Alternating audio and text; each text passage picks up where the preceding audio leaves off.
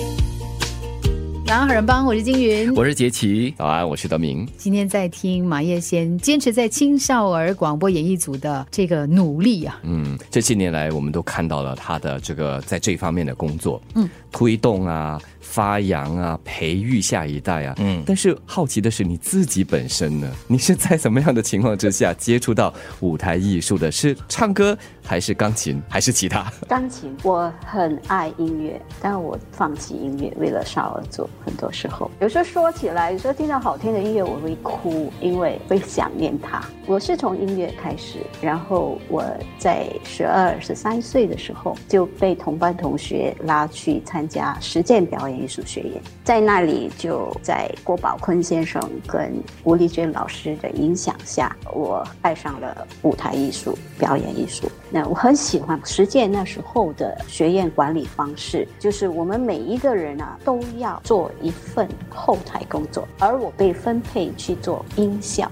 效果。所以我需要学会打雷，我们要学会剪接。我很喜欢做那些工作，所以我后来的音乐发展跟能够在实践学习有很大的关系。加上郭先生常常挂在嘴边的就是艺术源自生活而高于生活，他给我们的鼓励就是你不要害怕创作会干枯掉，不用害怕你会没灵感。到今天为止，你随便说一个主题，我都随便能够写出一个剧。为什么？因为我一直坚信，生活就是你的创作的泉源，很丰富，取之不绝。你看，我们相声红堂今年到十四了。我们每一年可以创作四个新的段子。嗯，那你是从音乐开始，然后走向剧场，那是什么时候你就立定决心，一定要专注在这个舞台表演艺术的钻研啊，还有发展？有时候我们说我选择他，还是他选择我？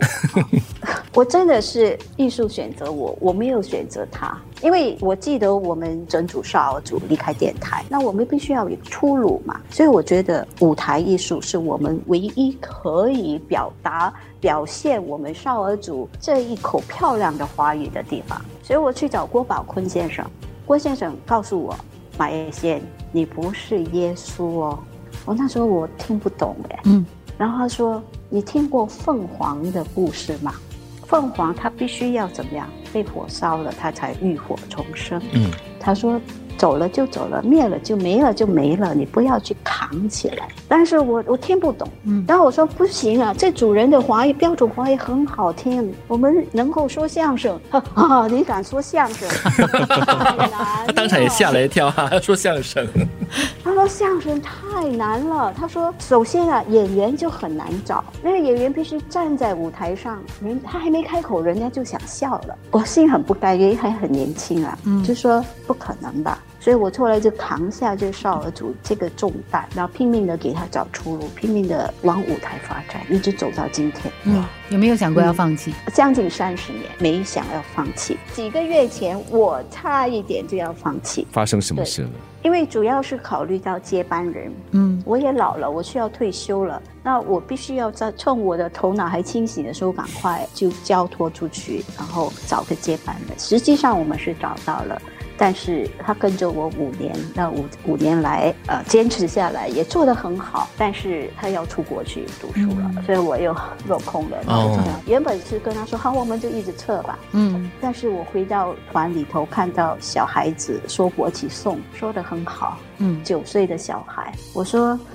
我有什么权利剥夺他这样的一个说相声的机会？嗯，所以我继续做，就必须做，所以又做下来了。摊开来，把所有的组员招开来，包括老组员、大组员都请回来，他们都来了。然后我就说我要退休，那么我们的小军他要出国去，那怎么办？那后来我们的顾问呢很好，他就说你就一鞠躬下台行礼离开，要不然你就要问这些人谁愿意。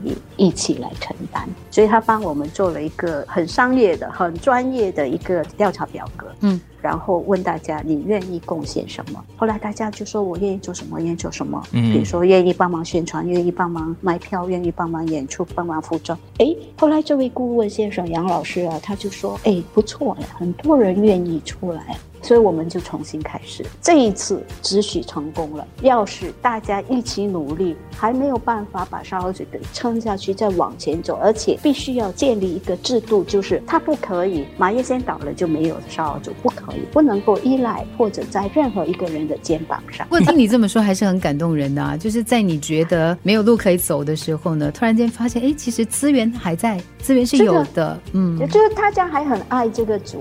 嗯，那其实叶仙姐啊，这这三十多年来，你接触过这么多不同时代啦、不同背景的少年儿童哈，你看到了什么不同的特质或者是元素吗？其实烧烤组它一个特点哈，它就像一个漂白剂，我这么说，它有一个很好的传统，不管你来自怎么样的背景、什么样的年代都好，因为你们留下的这个传统，就是大哥哥大姐姐带着小弟弟小妹妹，嗯，我们又很强调呃这个所谓的道德理念、真善美这些东西，他们进来了。他感觉到团体的力量，嗯，他感觉到这个大家庭的力量。经过了这个大家庭了以后，哎，这些孩子会长大。当他作为大哥哥大姐姐的时候，他有一个要有四模四样的，在舞台上表现得很有信心。如果你问我说每个年代的孩子有什么不同，我只能说，因为我们的苗子没有的选择。